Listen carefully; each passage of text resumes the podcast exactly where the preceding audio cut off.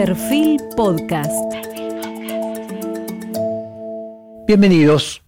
Hoy estamos con el diputado nacional por la provincia de Buenos Aires y precandidato a gobernador por la provincia de Buenos Aires en las próximas elecciones de 2023, representando a Juntos por el Cambio, me refiero a Diego Santilli.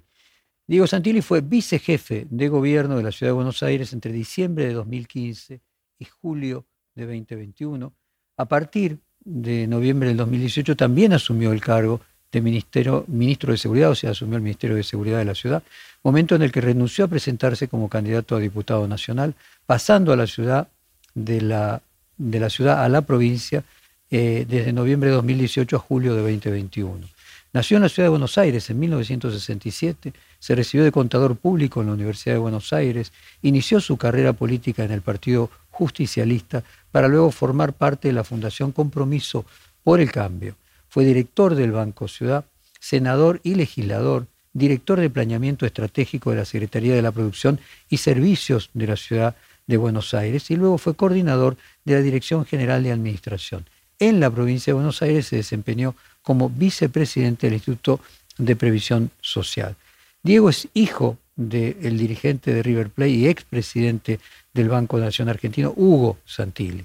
Está casado con Analía Mayorano, exitosa modelo, empresaria, con quien formó una familia ensamblada de la que está muy orgulloso y de la que disfruta dedicarle tiempo.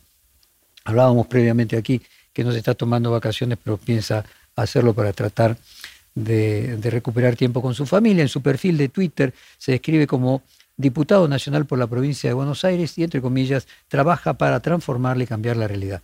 Es fanático de River Plate. Hoy prepara su precandidatura para disputar la gobernación de la provincia de Buenos Aires y vamos a comenzar, obviamente, por el escenario electoral de 2023. Diego, esa foto de hace unos días, tipo Abbey Road, en el que estabas vos, eh, estaba Horacio Rodríguez Larreta, estaba Gerardo Morales, eh, implicaba de alguna manera un acuerdo con el radicalismo eh, y también estaba Lustó y la fórmula nación, presidente, vicepresidente, provincia, gobernador, ciudad, jefe de gobierno. Bueno, hay una interpretación mucho más grande que lo que fue la reunión. En realidad la reunión fue para juntar los equipos de la Fundación del Radicalismo, los equipos del PRO, los equipos de las fundaciones que están trabajando para tener 5, 7, 10 ideas claras, contundentes y centrales eh, a la hora del de, eh, gobierno que viene, el diciembre del 2023. Y en el camino nos tomamos un café con Gerardo y Martín. Con Martín hemos compartido mucho tiempo en la Ciudad de Buenos Aires en términos de coalición de gobierno, exitosa, por cierto, por las transformaciones que tuvo la ciudad. Eh, y con Gerardo como presidente del radicalismo seguimos dialogando en esta coalición que inició Mauricio Macri en su entonces, que hay que regarla, cuidarla, conservarla y hacerla crecer. Después, los tiempos de candidaturas van a venir este año en algún momento y ahí definiremos si habrá competencias verticales, puede ser, como hubo en el 2015, radicalismo, pro, coalición cívica, eh, partido Pichetto, o si hay integración de, de fórmulas. Yo no me adelantaría todavía a decir que, que puede ser esa la fórmula, sí diría que hay un buen trabajo, que estamos, a diferencia del 2015, preparándonos con un año de antelación, planteando cuáles son las, las propuestas estructurales para que la Argentina empiece a generar trabajo, exportaciones, duplicar sus exportaciones, empezar a resolver los problemas estructurales de décadas. Ahora, ¿no, había ahí un metamensaje inequívoco? Digo, la semana siguiente, eh, Mauricio Macri, en la presentación de su libro En la Costa, eh, avanza, por lo menos oralmente, aunque siempre polisémico, pero avanza la idea de que él va a estar eh, como una respuesta a esa fotografía. ustedes con esa fotografía de alguna manera mostraron, no en palabras, sino en acto, lo que era la alianza entre Horacio Rodríguez Larreta, vos y los radicales para la ciudad, la nación y la provincia? Hay un metamensaje que tiene que ver con qué es juntos, primero. Porque cuando uno ve los problemas en el oficialismo, a veces esos problemas se pueden transportar o trasladar a la oposición. Entonces, el primer metamensaje es juntos. El segundo metamensaje que tiene que haber es, es por el sendero del cambio. Es juntos con un cambio profundo. No es juntos para más de lo mismo o juntos para no interpretar los problemas que hemos tenido históricamente como país. Entonces hay dos metamensajes. Ahora después está también la presentación de Mauricio Macri en Mar a la que yo asistí también, eh, donde también él consolida y sostiene estos, este, estos valores que fueron esenciales a la hora de la conformación de esta coalición, que es la de Juntos, que es la que de un cambio profundo, un cambio que no pudimos llevarlo adelante en los cuatro años, pero que hay que profundizar.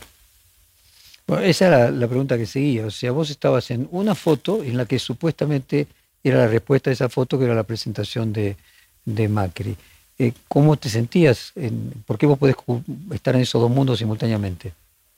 Bueno, a mí me parece que... no estaba ni Morales, ni la reta, no, ni porque, porque son, eran dos cosas distintas. Sí estaba el radicalismo en la provincia de Buenos Aires, eran, el anfitrión era Mar del Plata, distrito importante, gobernado por un gran intendente que es Guillermo Montenegro, pero también era la provincia de Buenos Aires. Entonces sí estaba el presidente del radicalismo de la provincia, eh, Maxi Abad, sí había funcionarios del radicalismo de la provincia, y obviamente estábamos eh, todos aquellos que militamos y tenemos un trabajo en la provincia de Buenos Aires y con aspiraciones también en la provincia. ¿Vos crees que Macri va a ser candidato?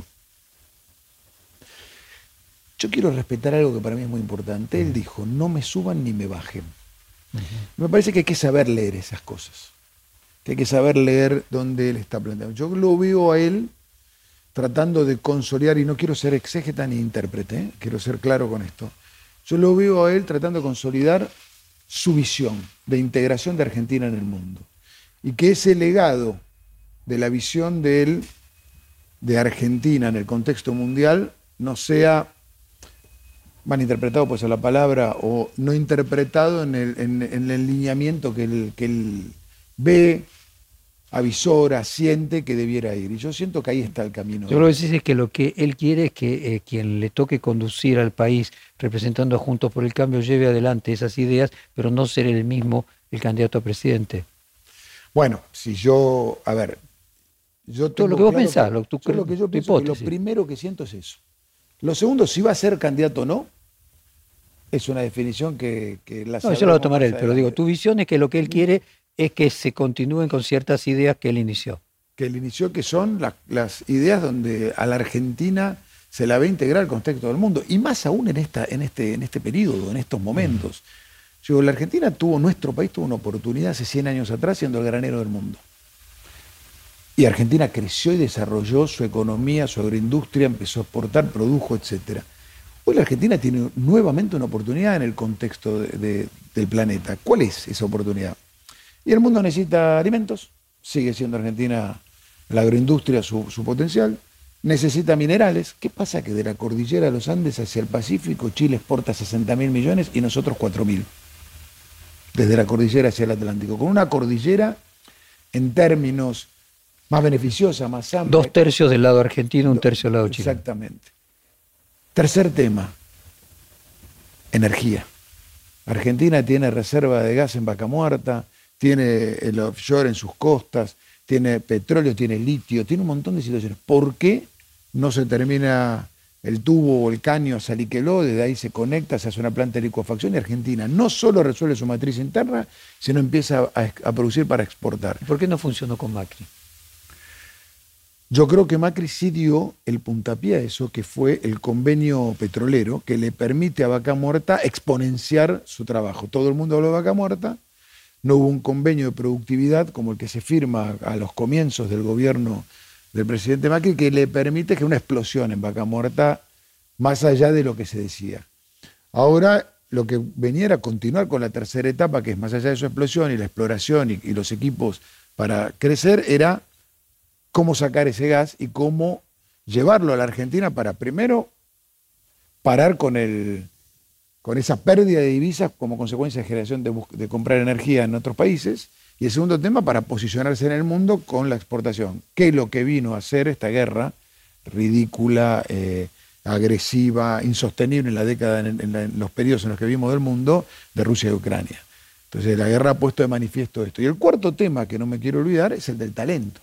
Argentina es, exportadora de conocimiento y de servicios al mundo que podría repotenciarse, hoy está exportando alrededor de 7 mil millones de dólares de servicios al mundo, que podría multiplicar su exportación si tuviera reglas de juego claras, si tuviera un, solo tipo de cambio y no 17 tipos de cambio. Y digo, hay pioneros en esto como Tandil, Mar del Plata, que está yendo en esa dirección, y bueno, ni que hablar la ciudad de Buenos Aires, que exporta gran parte de los servicios al mundo. Déjame volver con, con Maki. Eh, Durán Barba, en los textos que él escribe en el libro Perfil, sostiene que sería un error, que es un error para Macri, tratar de levantar el perfil. Primero, sería un error que fuera candidato, y después, aún no siendo candidato, dejando en una posición a quien termine siendo el candidato y eventual presidente de Juntos por el Cambio, de cierta subordinación eh, con quien fue el fundador de el. ¿Crees que puede haber algún riesgo de que se pueda repetir una situación parecida a quien le toque ser eventualmente presidente de Juntos por el Cambio con la figura de Mauricio Macri no siendo el presidente? Yo creo que no hay ninguna posibilidad de que la República Argentina repita el modelo de este gobierno. Una vicepresidenta que elige un presidente un presidente que cuando manda un proyecto de ley el presidente del bloque le renuncia. Una discusión entre el presidente y el vicepresidente que si se hablan, que si no se hablan, así la Argentina no sale. Ese modelo me parece que no es la palabra agotado, no existe, es, algo que se planteó en el 2019 que le ha hecho mucho daño a la Argentina. Estos tres años este, del gobierno de Alberto Fernández son muy dañinos para nuestro país, dañinos en términos de lo que ha hecho el gobierno, que es agraviar y atacar a todas las instituciones de la República, agraviar a los poderes de la República, de la democracia, su ataque constante sobre la Corte Suprema con el, con el ya el exabrupto final o el, o el, ataque final que es no respetar un fallo de la Corte. Eso no ha pasado en ninguna presidencia anterior, nunca. Diego, no, recuerdo, no tengo recuerdo de una situación como esta. Entonces, el gobierno ha hecho todo eso y yo creo que ese modelo no es replicable, no es aceptable.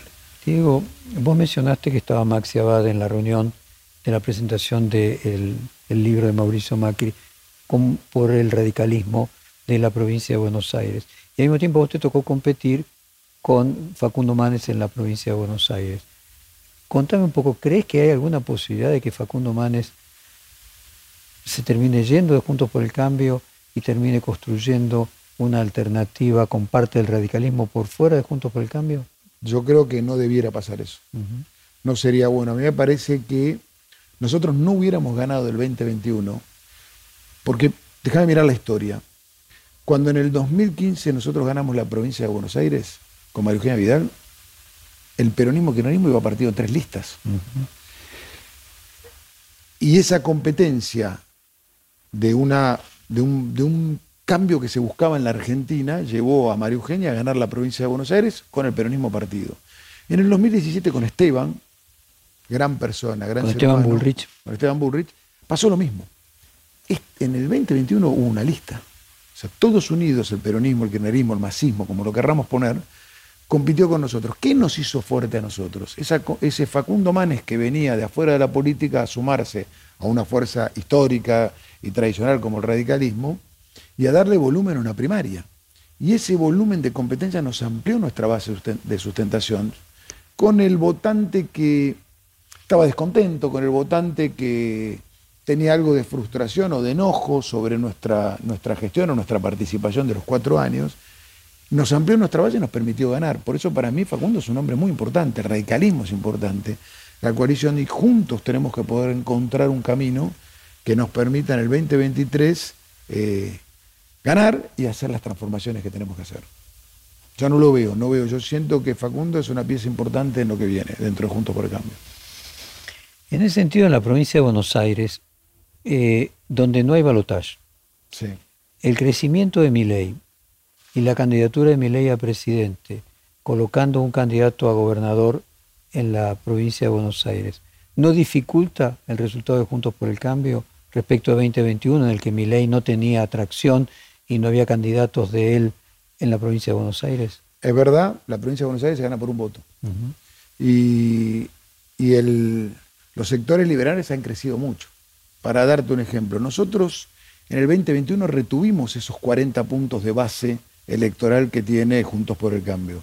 Ahora, tuvimos, si se quiere, por decirlo de alguna manera, pérdida de votos con Esper, que sacó 7,40, un montón de votos, creció un montón José Luis Espert, y con Cintia Jotón, que sacó 2,60. En, la totalidad de esos votos son casi 10%. Entonces, nosotros obtuvimos los 40. Ahora, ¿cuál es la composición de esos 40? Y ahí yo creo que es importante la competencia que hicimos, porque Facundo amplió nuestra base, nosotros consolidamos lo que, lo que, lo que veníamos trayendo, trajimos al desencantado, sostuvimos al desencantado, pero perdimos entre 7 y 10 puntos por hecho. Obviamente una, una, una candidatura de sectores liberales, bueno, lo va a hacer más competitivo, claramente. Claramente lo va a hacer más competitivo y se define por un voto. Pero bueno, pero también hay que respetar a las fuerzas que se quieren presentar. Te lo pongo en estos términos, ¿no? Eh, uno podría decir que la foto de Abbey Road eh, con dos radicales y dos del PRO, mostrando una paridad en ese sentido, eh, indica o podría indicar que los que no son los más ultraliberales del PRO, los llamados palomas y no halcones, tienen más facilidad para producir entendimiento con el radicalismo y al mismo tiempo los que son halcones tienen más facilidad para producir entendimiento con los libertarios. Y que ahí está la tensión dentro de Juntos por el Cambio de cuánto hacia el progresismo y cuánto hacia los libertarios. Bueno, hay una tensión definitivamente que se ve en la televisión o en algunos medios como palomas y halcones. Digo, parecía una discusión de aves y no se trata de eso. Se trata de cómo vos podés ampliar tu base de sustentación y no correrte a los extremos, cualquiera fuera el extremo, ni un extremo para un lado ni para el otro, que te hace que la mayoría de la sociedad y de la población que no está partidizada, que no está dentro de un partido político, sienta una referencia en, en, ese espacio. Y ahí está la discusión, y ahí está la clave. Yo creo que la clave está es en las dos palabras que para mí hacen a Juntos por el Cambio. Es en el juntos y es para el cambio. Entonces, separados es, probablemente que nosotros, es probable que nosotros no tengamos una oportunidad.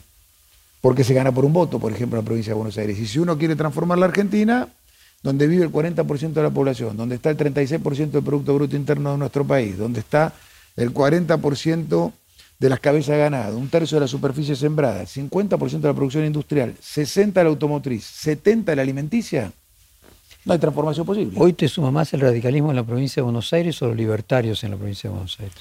Yo soy de la teoría que nosotros tenemos que ir sumando. Yo soy de la teoría de que nosotros tenemos que tener una, primaria más amplia. Si me preguntás a mí, me gustaría que estuvieran los libertarios. Me gustaría que compitan los libertarios dentro nuestro, o sea, los liberales, por no poner libertarios, los liberales dentro nuestro, eh, dentro del espacio ampliado Juntos por el Cambio. Me gustaría que compitan más sectores para seguir ampliando nuestra Cuando decís esos sectores te referís a Esper, pero también el representante de mi ley. Bueno, ahí hay un debate.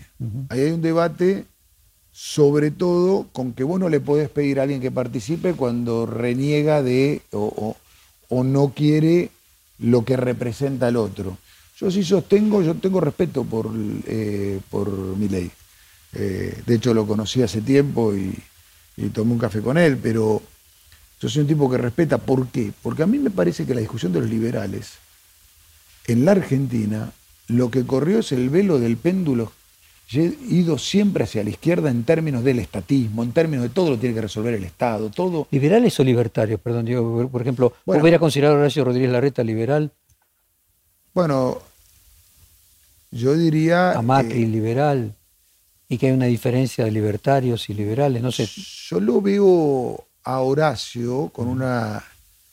No te, no te pondría la palabra liberal, Horacio, sino él es más. Eh, frondicista, es más de, creo me parece desarrollista. Yo diría desarrollista, liberal, libertario, una especie de graduación. Eh, Macri liberal y libertario. Podría ser esa graduación.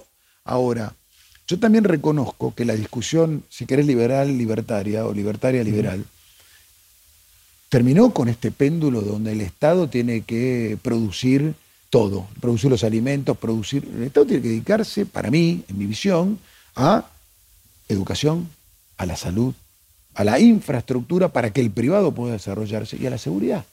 Lo que no puede ser es que el Estado ahora se ocupe de todo el resto de cosas en donde no termina siendo eficiente, no es eficaz y dispendia recursos. ¿Qué va a ver la provincia de Buenos Aires? Por un lado, una amenaza que tiene la candidatura del gobernador de Juntos por el Cambio es la división de votos con los libertarios. Sí. Por otro lado, la eventual división de votos con los radicales, de que Facundo Manes se vaya por el otro lado solo con una parte del radicalismo, el radicalismo bonaerense, de, separado del radicalismo del interior eh, de Gerardo Morales, por ejemplo, es otra de las eh, amenazas. En ese contexto, ¿te imaginas que Kisilov va a terminar desdoblando las elecciones, es decir, adelantándolas en la provincia de Buenos Aires, como en tantas otras provincias, o no? A mí me encantaría. A mí me encantaría una competencia, este, por poner de alguna manera, mano a mano con el gobernador de la provincia de Buenos Aires, por la gobernación, para que se discutan los problemas de la provincia de Buenos Aires despojado de los temas nacionales. Muchas veces el debate es nacional y no de los problemas de los bonaerenses, de los problemas de la provincia de Buenos Aires, de esa provincia productiva, profunda, que representa, vuelvo a decir, el 35.7 del Producto Bruto Interno de nuestro país. Ahora, ¿crees que va a terminar sucediendo eso o no? ¿Que va a desdoblar o no? Ojalá se atrevan. Me gustaría que se atrevan. Si tuvieras un, del 1 al 10, ¿cuántas No creo que se atrevan. no, creo que se atrevan. ¿Y que le crees a Cristina Kirchner que no va a ser candidata a nada y por tanto tampoco a senadora por la provincia de Buenos Aires? No lo termino de ver que eso suceda. No lo termino de ver que eso suceda. Sí puedo entender su expresión de bronca, pero me parece que no termino de ver que eso suceda porque siento que van a querer usar a la provincia de Buenos Aires como refugio. Y para usar a la provincia de Buenos Aires como refugio, hay, hay una base electoral del kirchnerismo y lo van a tratar de usar lo máximo que puedan. Entonces no veo que vaya a cumplir eso. En el caso tuyo, eh, se marca que eh, vos sos de la ciudad, no era de la provincia, concretamente Ritondo, el otro eh, precandidato a, gobernador, el marca de que él estuvo con Vidal en la provincia y vos no. El hecho este de que no seas un, no sé llamarlo de pura cepa eh, bonaerense o que hayas tenido una actuación importante en la ciudad de Buenos Aires, ¿te coloca de alguna manera en desventaja frente a otros candidatos como podría ser Ritondo, de que siempre o que últimamente estuvo por más tiempo que vos en la provincia de Buenos Aires? Yo siento que no, siento que la sociedad ya lo resolvió el año pasado. Decidió, la provincia de Buenos Aires decidió, decidió primero en una primaria y después decidió en la general, porque ganamos la elección general. O sea, y, y la verdad que esa discusión de dónde naciste, te criaste, yo la tengo de otra manera, por más que haya vivido mis 10 años en Pilar, por, más que haya tenido infancia en Mercedes, por más que hoy tenga mi domicilio en Tigre, yo siento que ahí está, por más que mis hijos vayan al colegio en, la provincia o hayan terminado el colegio de la provincia y ahora me queda el más chiquitito que todavía sigue estándolo, me parece que ahí no está el tema. El tema está en quién aborda los problemas que no se tocaron en estos 40 años de gobierno de la provincia de Buenos Aires, que María intentó, pero que no lo pudo lograr. Me contabas que venís recorriendo, que estás todos los días en dos o tres lugares de la provincia de Buenos Aires. ¿Qué notas de la evaluación de Kisilov como gobernador de la provincia? ¿Tiene mejor valoración él que Alberto Fernández como presidente, por ejemplo? Yo siento que ha creado un nuevo concepto, que es el concepto de la no gestión. Entonces, por ahí le pegan menos de frente los problemas que Alberto Fernández, porque la macroeconomía también impactan la provincia de Buenos Aires. Entonces, ahora, cuando yo miro todos los sectores donde el gobernador debe incidir profundamente, están todos los, todos los sectores peor. cuando yo miro la educación, está peor. Cuando uno mira la informalidad, está peor en la provincia de Buenos Aires, el trabajo informal. Cuando miro la salud, no hay salud, no hay acceso a la salud en la provincia de Buenos Aires. Cuando miro la inseguridad, bueno, ni que hablarlo. Los indicadores hablan por sí solos. Entonces, la, sociedad tiene miedo, los padres y la madre tienen miedo cuando sus hijos vuelven de la facultad, de estudiar, el laburante tiene miedo a las cuatro y media de la mañana cuando se toma el colectivo, entonces eh, todos los indicadores son malos, con lo cual hay un nuevo concepto en la provincia, que es la no gestión. A lo ves mejor posicionado eh, como candidato a Kisilov en la provincia de Buenos Aires y mejor al frente de todos en la provincia de Buenos Aires que a nivel nacional. Ahí hay un refugio, ahí hay una discusión. Cuando uno mira eh, se cumplen 40 años de esta joven democracia. Este año se va a elegir el décimo presidente. Cuando uno mira la provincia de Buenos Aires, van a haber gobernado 32 de los 40. Hay algo ahí que, mirar y no le está pegando tan de lleno, no le impacta tan de lleno el desastre macroeconómico y los problemas, los problemas de la Argentina, tanto al gobernador. Igualmente, es el mismo gobierno, es responsable del mismo gobierno, son el mismo gobierno de la foto de Abbey Road, de los cuatro, el que la tiene más difícil sos vos. Bueno, porque se gana por un voto. Porque no hay segunda vuelta. Porque se gana por un voto. Y porque en ese distrito hay más historia de triunfo peronista. Correcto. 32 de 40 años. Déjame hablar ahora de eh, el Frente de Todos a nivel nacional. Eh, Carlos Melcoñán había definido a Sergio Massa como Caruso Lombardi, el que venía a sacar eh, a la economía de la Argentina del, del descenso. ¿Crees que va a terminar siendo el candidato a nivel nacional del Frente de Todos y que va a terminar logrando, siguiendo la metáfora de Melcoñán, sacando la economía del descenso? No, no creo que vaya a sacar la economía del descenso. Yo creo que lo que está tratando de hacer, o déjeme interpretar lo que uno siente es, tenemos un barco que está en el Atlántico, en el medio del Atlántico, el Océano Atlántico, y tiene que llegar al puerto, al estuario del Río de la Plata. Para entrar allí falta mucho tiempo. 11 meses es mucho tiempo, mucho tiempo. Y una cosa es que llegue un barco cuando está en el estuario, que llegue a Puerto de Buenos Aires, y otra cosa es cuando está en el medio del Atlántico. Entonces el parche no sirve tanto. El plan, voy llegando, adelanto ganancias, el soja 1, soja 2, eh, me parece que no resuelve los problemas. ¿Vos crees que no llega con el barco al estuario del Río de la Plata, concretamente? Yo creo que no lo saca del descenso. Interpretando la metáfora de Melconian. El desafío es ver si llega al estuario del Río de la Plata y puede llegar a puerto. Eh, por el bien de los argentinos, ojalá que así sea, por el bien de todos nosotros como país. Ahora, para, salir de la metáfora y ponerlo en términos concretos, eh, a, ver un acordatio término entre eh, Caruso Lombardi y el capitán que trae el barco de mitad del océano al estuario del Río de la Plata. Vamos a precisar más. Que él logre en el segundo trimestre del año próximo que la inflación se estacione en un proyectado anual del 60% respecto del 95 que hubo este año, completo, y del 80 que daría hoy si uno proyecta la última inflación de diciembre de 5,1.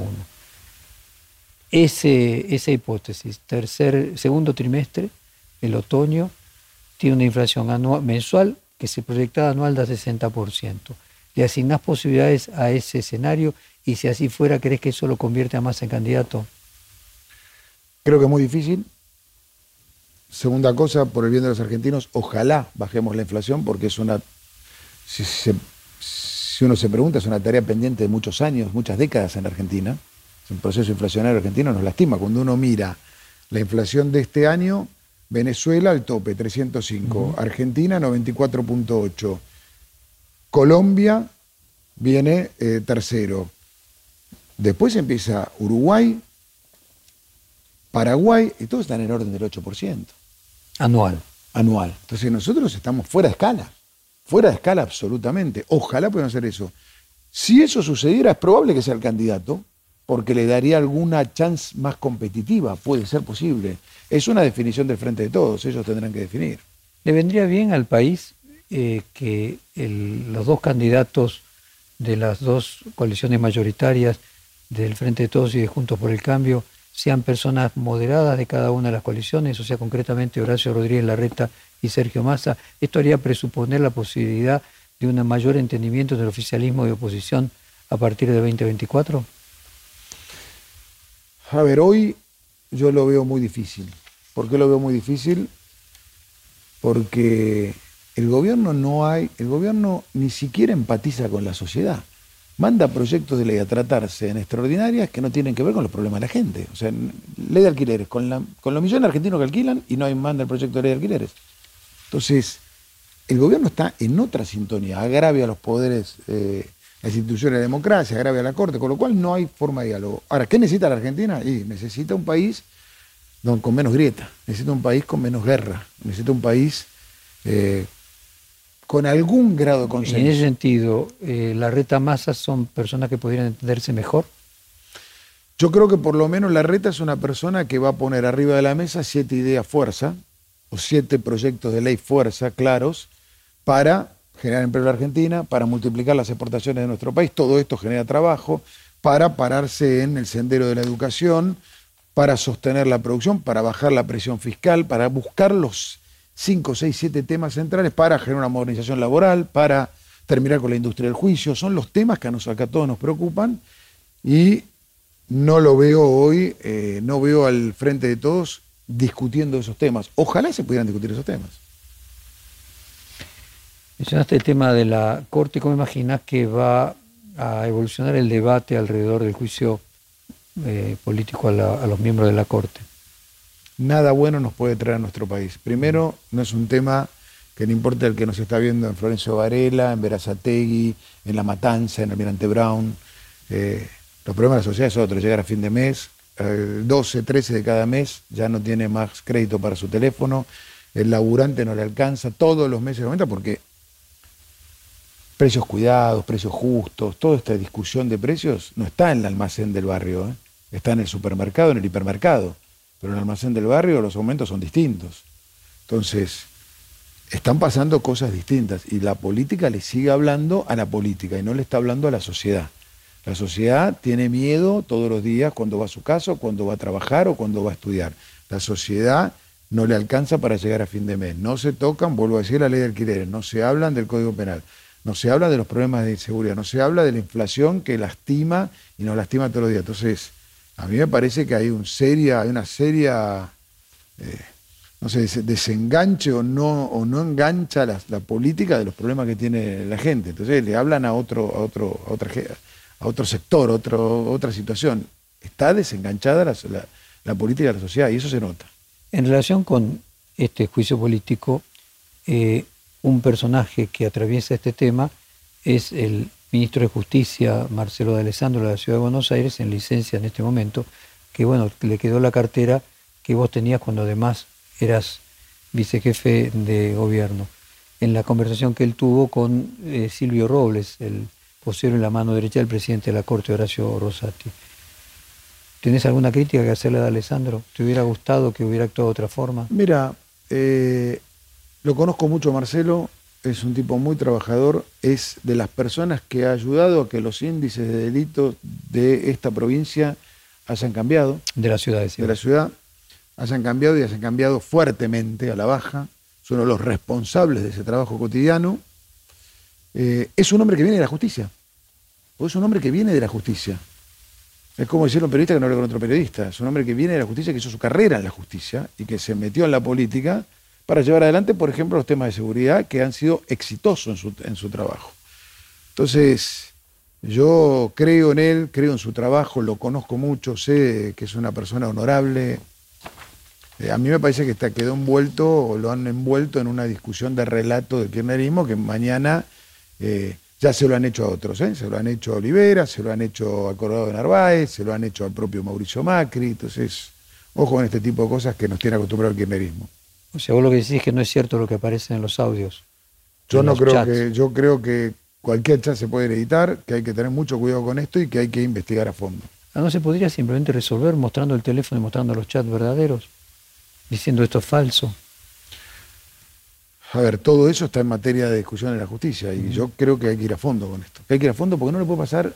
Hay una materia, entre tantas materias que tenemos sin resolver en nuestro país, hay una que tiene que ver y está ligada con el espionaje, los servicios de inteligencia, todo eso que, lejos de ir en la dirección de lo que hace el mundo, que es luchar para evitar atentados, tuvimos dos en nuestro país, luchar para combatir el crimen organizado, luchar para combatir el narcotráfico. Vemos lo que pasa en Rosario, vemos lo que pasa en algunos sectores de la provincia. Bueno, a mí me tocó enfrentar a las tres bandas narcotraficantes que tenía yo cuando fuera ministro. Una la hicimos con Patricia Burrich, que fue el Marco Estrada, eh, un peruano que tenía una, una organización criminal muy, muy poderosa. Otra en la 31, que era el Clan San Pedrino, y la otra era Dumbo, que lo trajo ahora toda la organización la habíamos detenido nosotros y quedaba uno prófugo, el, jefe, que había presentado un certificado de, eh, de defunción increíble por parte de sus abogados. Estaba bien, bueno, lo agarró la Policía Federal, que obviamente lo primero que hice es comunicarme y agradecerles por ese trabajo, porque esto se trata de un trabajo. Bueno, eso lo hicimos con Patricia, con Horacio, con el que te habla, con Marcelo. Entonces digo, me parece que ahí tiene que estar eh, direccionado el trabajo de los servicios de inteligencia y no a esta porquería, a esta cosa espantosa y barreta que termina eh, metiéndose en la vida privada de las personas, en la charla con sus hijos, esas cosas que hay que terminar. Vos denunciaste que te hackearon tu teléfono que te lo hackearon el 14 de octubre, vos lo denunciaste en noviembre. ¿Qué pasó en ese bache entre que te hackearon el teléfono y vos lo denunciaste? ¿Cómo te enteraste de que te habían hackeado el teléfono? Iba a Mar del Plata eh, de recorrida, venía recorriendo Lesama y varios municipios. Cuando estoy en el medio de la ruta veo que me quedo sin señal. Y entonces iba en el auto y le digo, ¿vos tenés señal? Si yo tengo señal, vos no tenés señal. Y empiezo a, darme cuenta que no andaba el teléfono. Cuando empiezo a averiguar, averiguo en la compañía, la compañía me dice, usted pidió un chip en el Dorado, en Misiones. ¿Pero cómo pidió un chip en el Dorado, Misiones? Un tipo que vive en Tigre saca un chip en Misiones, el Dorado. La compañía se lo da. Entonces, tu teléfono ya lo tenía otra persona. Increíble. Y ahí lo, lo bloqueé. Este, y así me di cuenta. Entonces, hablé después, que volví, dije qué habrá sido, qué lo habrá pasado, y me empiezo, me dicen, ojo, que estaba viendo situaciones de SIM swap, que yo no sabía qué era esto, que te piden el SIM, que te lo sacan, etcétera, etcétera, y ahí se la denuncia. ¿Es exactamente el mismo caso del de Alessandro? Sí, sí. Y parece que otros más hay. ¿Por qué vos te diste cuenta y él no? Yo me di cuenta porque estaba usando el teléfono cuando uno va en ruta, eh, tiene más tiempo, entonces me di cuenta que me estaba pasando eso con el teléfono. Y lo hice bloquear, pero tampoco pensé que había toda una organización o que estuvieran tratando de hackear o dije algo pasó con mi teléfono y ahí me avivé, cuando me avivé hice la denuncia. ¿Tuviste algún problema con los datos que te obtuvieron en esos 15 días? Estamos hablando de octubre a un mes. Que yo sepa, no. Pero no tengo nada que esconder, así que. Bueno, entonces no estaría ahí el punto que finalmente si uno los hackean, la clave es que no tenga nada que esconder. Y, que, el problema de fondo no es el hackeo, sino el problema es lo que uno dice. Yo creo que las dos cosas, ojo, ojo, ojo, yo creo que no hay que dejar de lado lo grave que es lo otro. Esto de que cualquiera le puede dar un, eh, tu SIM, tu teléfono a otra persona, me parece que es gravísimo. Bueno, una incompetencia por parte de la compañía telefónica, ¿no? Sí, una incompetencia por parte de la compañía telefónica o algún sector empleado infiel, porque no, no vamos a poner, no voy a poner a la compañía en su totalidad, pero algún empleado infiel que pueda tener alguna conexión. Bueno, pero es un protocolo, o sea, la compañía puede dar de baja, puede darle un SIN a otra persona dentro de esos parámetros. Evidentemente hay una fragilidad sistema de control. Debería, exactamente, debería pensar, una persona que tiene domicilio en Tigre, le dieron en, el Dorado en Misiones, tendría que tener un segundo chequeo para, para verificar, pero digo, más allá de eso, eh, y justo el Dorado, Misiones, ¿no? que siempre hay cosas raras envueltas en esa jurisdicción. Eh, y después, por otro lado, cuando uno le tocó enfrentar a tres bandas de narcotraficantes verdaderamente pesadas, que eran causantes de muchos de los homicidios que hoy uno puede haber dicho, bueno, estaban en 7,7 cada 100.000, hoy están en 2,8 cada 100.000. Solo Ottawa está arriba, digo, tiene menos homicidios en términos del continente americano. Que la ciudad de Buenos Aires dice, bueno, uno tiene su vida, uno puede hablar, ahora lo que a uno le da bronca también, ¿eh? Porque uno habla con sus hijos, uno tiene familia, uno tiene personas que no tienen nada que ver con uno en la política, pero que se metan en la vida privada eh, no, no, no, está bueno. No está bueno. interesante, te voy a plantear dejarlo para después del corte que vamos a hacer ahora, es casualmente, bueno, obviamente si se hubieran difundido datos personales de la familia, los hijos, la mujer, estaríamos en una dimensión del marco de la intimidad más pura. A mí me tocó hacerle la última entrevista con vida a Sigmund Bauman, el famoso sociólogo de la sociedad líquida, y él tenía un término que era extimidad, o sea que se había acabado la intimidad. Ya en esa época, estoy hablando hace cinco o seis años, en Londres cualquier persona era filmada más de 10 veces por día por distintas cámaras que había en la ciudad. ¿no? O sea que por lo tanto el concepto de donde uno había estado eh, había desaparecido, que los teléfonos celulares funcionaban como una especie de track record de todo lo que uno conversaba, hacía, que de hecho las compañías telefónicas saben todo, no hace falta de que, bueno, lo que se descubrió también en el tema de la CIA en los Estados Unidos. Entonces, que finalmente lo que un político, una persona pública tiene que hacer es que todo lo que hable y todo lo que escriba eh, pueda ser divulgado públicamente y no haya intimidad pública. No estoy hablando de la vida privada, pero te lo dejo como planteo, lo charlamos ahora cuando volvemos del corte, acá dos minutos. Bueno, volvemos del corte con el reportaje a Diego Santiago. Había quedado planteado el tema de Sigmund Bauman, la extimidad y que no existe intimidad. Te confieso, yo tuve una conversación con D'Alessandro para convencerlo de que hable públicamente. No lo hizo. Había prometido que lo iba a hacer, después no lo hizo. Donde le narraba lo mismo que vos. Eh, creer que uno puede tener conversaciones eh, privadas eh, en la tercera década del siglo XXI es mínimamente una ingenuidad, lo que no quita que uno desee tenerlas, ¿no? Pero digo, hay cantidad de software internacionales que toman los teléfonos con una facilidad, te vas a emprender el grabador automáticamente. Digo, creo que esta idea de que si uno se dedica a la vida pública y se escandaliza de que es seguido o escuchado, más allá del tono moral, es una cuestión fácticamente inviable.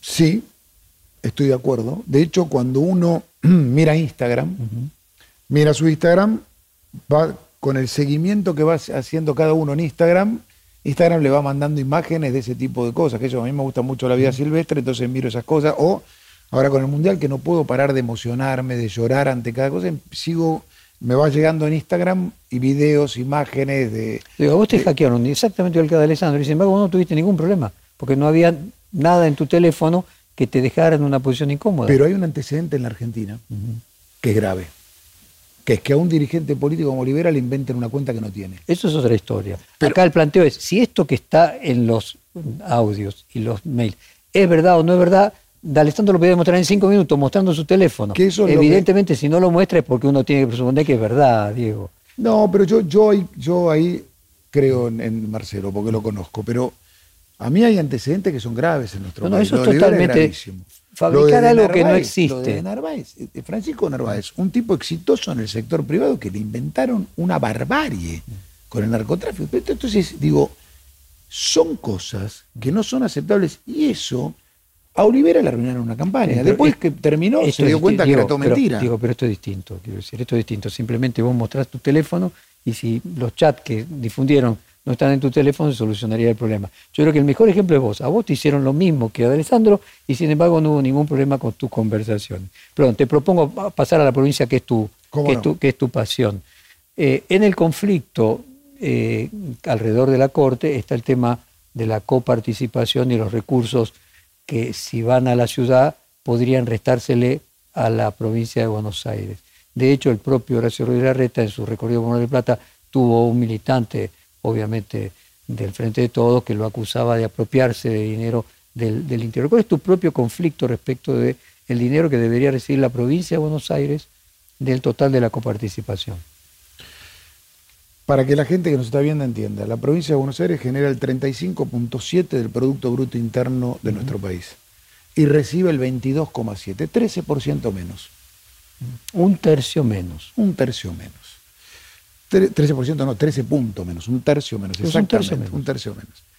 Al recibir un tercio menos, tiene todo lo que dijimos antes de lo que implica en cuanto a la producción, desarrollo, industria, etcétera, pero tiene el 50% de la pobreza.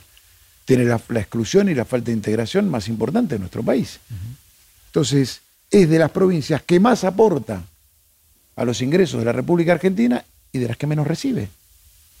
Entonces la provincia de Buenos Aires requiere de más coparticipación. Acá lo que se está tratando de, hacer es, cuando tuvo un conflicto el gobernador Kisilov de un sublevamiento policial, ¿qué dijo Alberto Fernández? Le sacó a él para darle al otro. No es que el gobernador resolvió su conflicto, le sacó a otro en vez de poner de la del gobierno nacional, que es lo que corresponde. No que le saques otra jurisdicción. El fallo de la Corte lo que dice es, nunca más un gobierno nacional puede quitarle a otra provincia para darle a otra provincia. Esto es lo que está mal. Porque la Ciudad de Buenos Aires es considerada una jurisdicción más de la República Argentina, que se llama Ciudad de Buenos Aires, pero es una provincia más, tiene estatus provincial. Entonces, el fallo tiene que ver con eso. Acá lo que están tratando de mezclar es la discusión, le están sacando el No, no, no. El fallo también dice que no debe sacarse de plata a ninguna provincia, sino que lo tiene que poner la nación. No estamos de acuerdo, pero bueno, como la Nación luego ese dinero lo dirige a la provincia de Buenos Aires, finalmente, aunque sea dinero de la Nación, fue a la provincia de Buenos Aires. Yo soy de los que va a pelear porque la provincia de Buenos Aires tenga más coparticipación. Y quiero aclarar algo. Mientras que Kicillof fuera ministro de Economía, fue el 2015, para poner una fecha, fue de los años donde menos plata se le transfirió a la provincia de Buenos Aires, 18.7. Entonces yo digo, hasta que vino Vidal, dio la pelea en la Corte a favor de la provincia de Buenos Aires y logró llevarla a 22.7. Entonces, nosotros debemos luchar para que tenga más recursos la provincia, porque es la que más aporta y la que menos se lleva, pierde un tercio. Claramente, esto es lo que hay que cambiar. Entonces, no mezclemos las cosas. Después la Ciudad de Buenos Aires hace su discusión porque le sacaron su plata, le restringieron sus recursos, en una discusión entre nación y ciudad, no entre, entre nación, ciudad y provincia como nos quieren hacer ver. Diego, nos queda el, tiempo para una última pregunta y quiero orientarla entonces también a la provincia de Buenos Aires. Eh, existe aquella maldición de Alcina, de que la del mismo Rosas, de la dificultad que tiene un dirigente, un líder bonaerense, luego poder ser jefe de Estado de todo el país. Eh, y uno ve que se repiten personas bonaerenses que podrían ser gobernadores y prefieren competir para la presidencia. Solamente, en últimos casos, Randazo, Sergio Massa, eh, Facundo Manes. Tres personas que podrían perfectamente tener muchas chances de, una candidatura exitosa a gobernador y sin embargo no quieren ser gobernadores, solo quieren ser candidato a presidente. Y se supone que gobernar la provincia de Buenos Aires es muy difícil por esto mismo, porque recibe un tercio de la coparticipación de lo eh, que, produce. ¿Qué te motiva a vos la provincia de Buenos Aires? Transformar, cambiar el rumbo de hacia dónde está. 40 años, 32 años gobernado por el mismo símbolo político y tiene problemas de presión fiscal como ninguna provincia. Todo el sector productivo de la provincia de Buenos Aires sufre la presión fiscal agobiante. Bueno, este gobierno ha generado entre nuevos y aumento de impuestos 28 impuestos en la República Argentina. No aguanta más el país. Entonces, la provincia ¿Pero son cambios de nivel nacional o provincial? Provinciales también. Yo veo ejemplos como Le Valenzuela y otros intendentes, que hoy ya tenemos más de 28 intendentes, que están yendo a simplificación de tasas, baja de trámites, no cobrar por las habilitaciones, porque genera trabajo. Ese es el camino que hay que emprender para que las fuerzas productivas de la provincia produzcan y lleven adelante todo lo que tiene ese potencial la provincia. Segundo tema, segundo tema, la simplificación, el nivel de burocracia, de trámite empastado, de todo lo engorroso que es habilitar una industria de 3, 4 años. 3, 4 años. Que tiene que ir a La Plata, que tiene que volver a La Plata, que tiene que ir al municipio, que salir del municipio, que No se puede vivir de esa manera. Desburocratizar, bajar tributos provinciales, me refiero, desburocratizar y después devolverle la paz a la provincia de Buenos Aires. No puede ser que el 82% del delito de la provincia de Buenos Aires suceda en 25 municipios.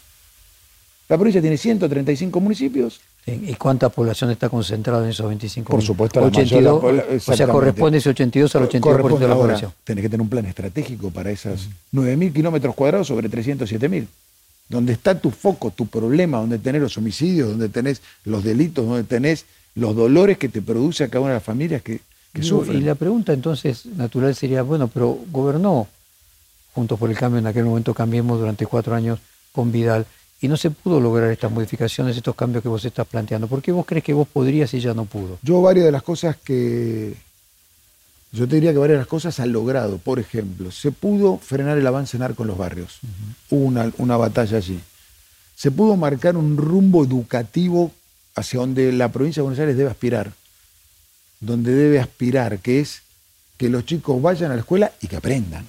Y que aprendan. Se empezó a evaluar, se empezó a, a capacitar, se empezó a, con el proceso de jornada extendida, se empezaron varios, varias propuestas que fueron en esa dirección se sostuvo el área productiva de la provincia y se intentó empujarla. Después la macroeconomía no ayudó y claro, pues la pregunta es, bueno, ¿por qué perdió la elección entonces? Y porque la macro afecta centralmente, ¿sabes dónde? En el conurbano. El conurbano de la provincia de Buenos primera y tercera sección electoral, por decirlo de alguna manera, el conurbano, gran parte de ella, conurbano, obviamente, si la macroeconomía, la inflación te golpea, te golpea la informalidad, tenés, puedes tener un resultado adverso. Diego Santilli, muchísimas gracias por esta hora de conversación. Un placer grande. Hasta la próxima. Perfil Podcast.